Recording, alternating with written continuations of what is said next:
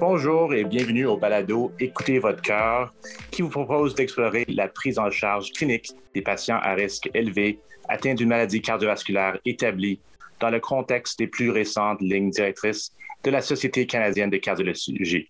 Je suis le, le docteur Georges Tanasulis et dans l'épisode aujourd'hui, je m'entretiens avec le docteur Jean Grégoire, qui est professeur agrégé de clinique à l'Université de Montréal et travaille au service de cardiologie interventionnelle à l'unité de soins coronariens et en recherche clinique à l'Institut de cardiologie de Montréal.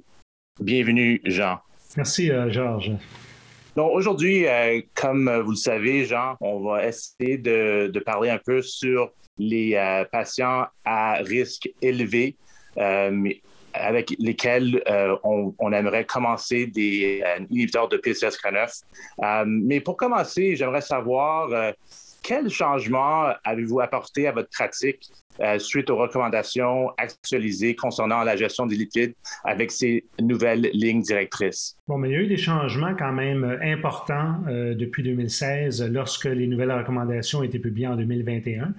Entre autres, on a introduit un concept de seuil de traitement plutôt que cible. Et ça, c'était dans le but, entre autres, de réduire de façon significative euh, l'inertie thérapeutique et principalement d'utiliser cette notion de seuil chez les patients pour l'intensification du traitement.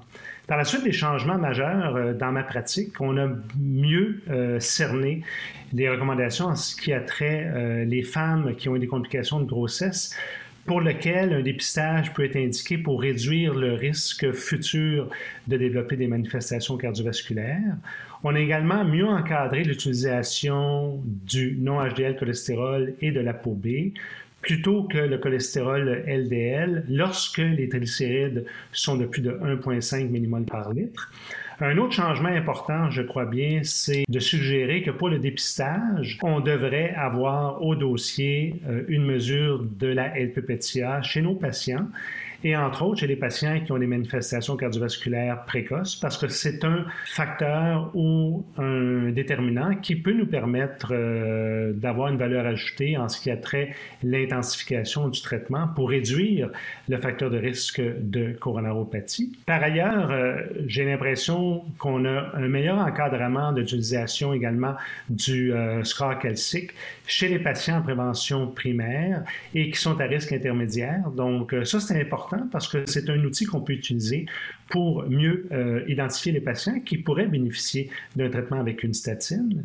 En ce qui a trait l'intensification du traitement, on va en parler euh, tantôt, mais on a donc de nouveaux seuils d'intervention, donc plus agressifs qu'auparavant, et également basés sur des études avec les inhibiteurs des PCSK9, mais ça nous a permis d'identifier les populations de patients qui pouvaient euh, bénéficier de façon encore plus importante de l'utilisation de cette classe de médicaments, entre autres euh, pour le sujet de ce soir, les patients qui ont eu un syndrome coronarien au cours des cinq 52 dernières semaines. Les patients qui ont une maladie cardiovasculaire athérosclérotique qui est cliniquement évidente, mais qui souffrent de diabète ou de syndrome métabolique, qui ont une maladie polyvasculaire, entre autres une maladie vasculaire dans plus de deux lits artériels comme tel, la maladie artérielle périphérique symptomatique et les infarctus euh, récidivants. Donc, on a des recommandations qui nous permettent d'être plus intensifs sur la baisse du LDL cholestérol chez ces patients.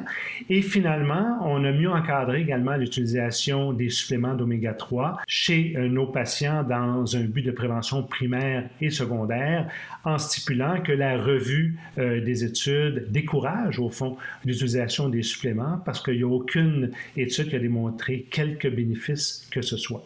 Super, Jean. Donc, c'est vraiment une excellente révision de ces nouvelles lignes directrices. J'aimerais savoir, euh, euh, pour toi, dans ta pratique, euh, si on parle vraiment des patients avec un syndrome coronarien aigu, comment est-ce que comment est-ce que tu as changé ta pratique pour la gestion des lipides chez ces patients-là après ces nouvelles lignes directrices? Bien, je pense que les lignes directrices nous ont démontré le bénéfice de réduire de façon encore plus intensive le LDL le cholestérol, et on a démontré le risque beaucoup plus important de manifestations cardiovasculaires, entre autres de récidive d'événements ou de progression de l'athérosclérose chez ces patients. Donc, antérieurement, on avait cette notion-là de cible qui faisait qu'on n'était pas loin de la valeur qui était suggérée, mais on avait beaucoup d'énergie thérapeutique. Maintenant, on l'a réduit de façon substantielle. Quel est le LDL cholestérol optimal chez les patients qui ont un syndrome coronarien aigu? Donc, on vise un LDL cholestérol qui devrait être inférieur à 1,8 mmol par litre. Et on sait que, basé sur la totalité des études, entre autres, grâce aux inhibiteurs des PCSK9, que plus le LDL cholestérol sera abaissé, meilleur sera le devenir cardiovasculaire chez les patients à risque élevé. Et l'autre donnée, je pense, qui est très importante, c'est que les études avec les inhibiteurs des PCSK9 ont confirmé le bénéfice d'une baisse intensive du LDL cholestérol, mais également l'innocuité et la sécurité d'une telle baisse. Donc, même les patients qui obtiennent des LDL cholestérol en deçà de 1 mmol par litre continuent à avoir des bénéfices qui sont substantiels. Donc, on a toujours un bénéfice qui est presque linéaire en ce qui a trait à la baisse du LDL cholestérol. Et plus les patients sont à risque élevé, meilleur sera le devenir en fonction d'une baisse intensive, agressive du LDL cholestérol. Oui, tout à fait, Jean.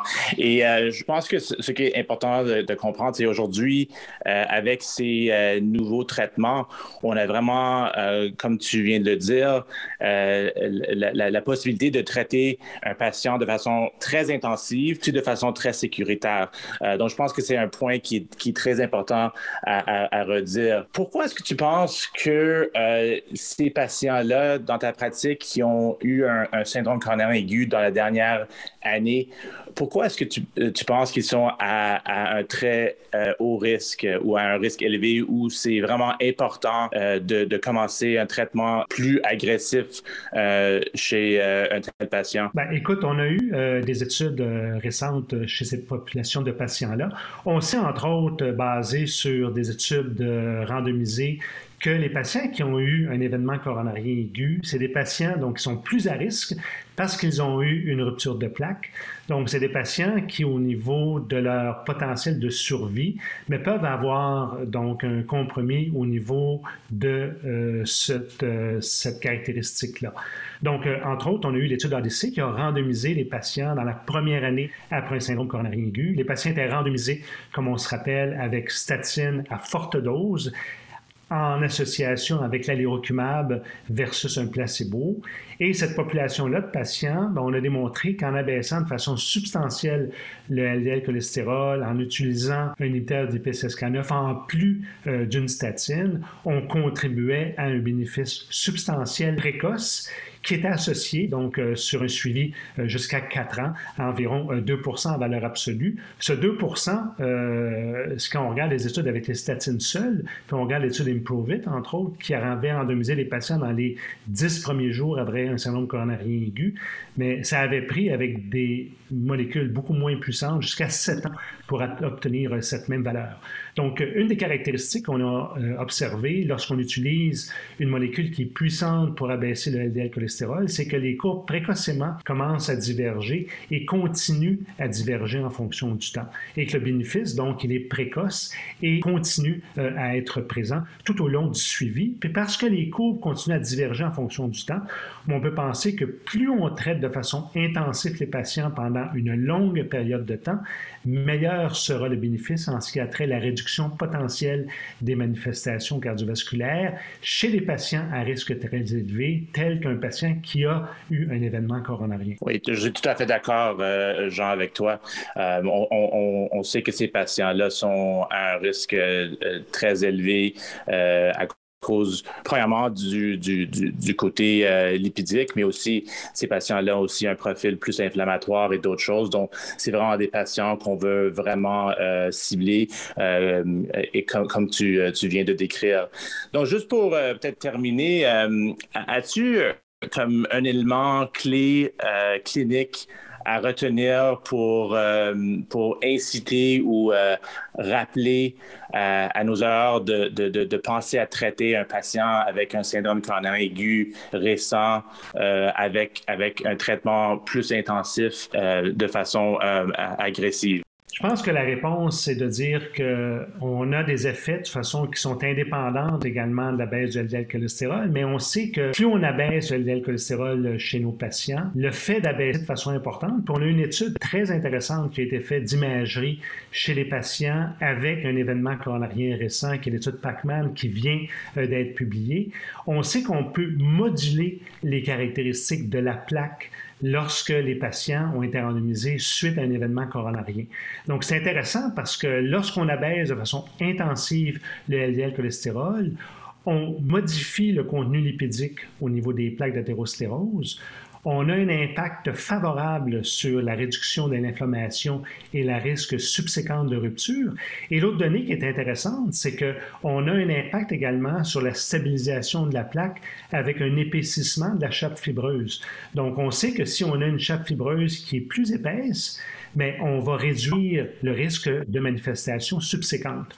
Donc, un patient qui a eu un événement coronarien aigu, qui a fait un infarctus du myocarde, que ce soit avec sous-écalage ou non, c'est des patients qui ont eu des manifestations en lien avec l'inflammation de leur plaque d'athérosclérose et c'est certainement une population de patients qui qui va bénéficier d'une baisse très intensive, agressive, précoce du LDL cholestérol dans un contexte de stabilisation et de changement de la morphologie de la plaque et ultimement d'améliorer de façon très importante le devenir cardiovasculaire en réduisant les événements subséquents.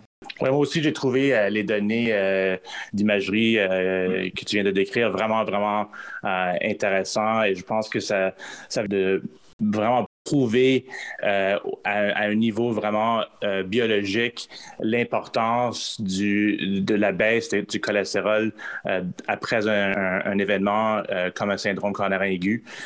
et donc, je pense que pour tous les patients vraiment avec, avec un syndrome coronarien je pense que les données maintenant sont très claires, comme on l'a dit dans les dernières lignes directrices, que si le LDL demeure plus que 1,8 chez un patient comme ça, il faut vraiment être plus agressif, ajouter les étimibes euh, en premier lieu. Et après, si on reste toujours au-dessus de ce seuil-là, de vraiment euh, considérer un inhibiteur de PCSK9 pour vraiment avoir des, LDL euh, à, un niveau beaucoup plus faible, aux alentours de, de, 1, si possible.